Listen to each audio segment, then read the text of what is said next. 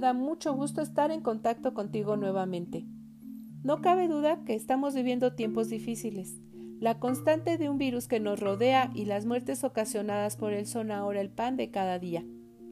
Un año ha transcurrido y parece que aún con la llegada de la tan esperada vacuna todavía nos falta mucho camino por recorrer.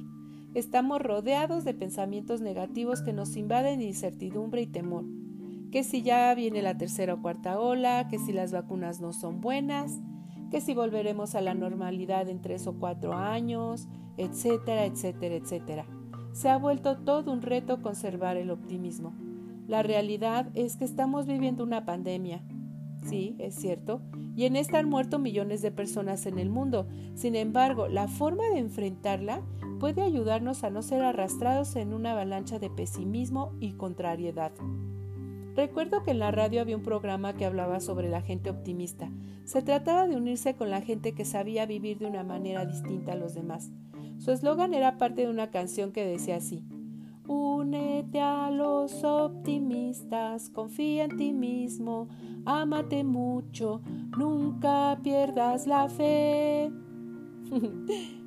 Las personas optimistas confían en sí mismas, luchan por lo que desean, son capaces de motivarse aún en los momentos difíciles, son realistas y se valoran positivamente. Esto les convierte en personas mentalmente fuertes, que tienen un gran control de su vida y una personalidad que impacta a los demás. Hoy en día necesitamos llevar esto a la práctica, unirnos a quienes tienen palabras de aliento, a los que tienen confianza sí, pero que ésta no está puesta en sí mismo, sino en Dios, que es el que tiene la última palabra sobre nuestras vidas. No un virus, porque con virus o sin él, nuestros días ya están contados por Dios desde que nacimos. Unirnos a los que aman de tal manera que se cuidan y hacen las cosas correctas, como amar a su prójimo, perdonar a los que les ofenden y aman a Dios sobre todas las cosas. Este tipo de personas nunca pierden la fe en que Dios tiene pensamientos de paz y no de mal para sus hijos, como dice su palabra en Jeremías 29:11. En la Biblia tenemos ejemplos de gente positiva, que al contrario de los que confiaban en sus fuerzas, tenían puesta su confianza en un ser mayor que ellos, que los empoderó para ver la vida de una forma distinta. Estos confían en carros y aquellos en caballos, mas nosotros del nombre de Jehová nuestro Dios tendremos memoria. Ellos flaquean y caen, mas nosotros nos levantamos y estamos en pie. Salmos 20, versículos 7 al 8. Busquemos tener pensamientos como los que hablaba el apóstol Pablo en su carta a los Filipenses capítulo 4 versículo 8. Hermanos, aprecien todo lo que sea verdadero, noble, recto, limpio y amable, todo lo que merezca alabanza, suponga virtud o sea digno de elogio. En eso piensen.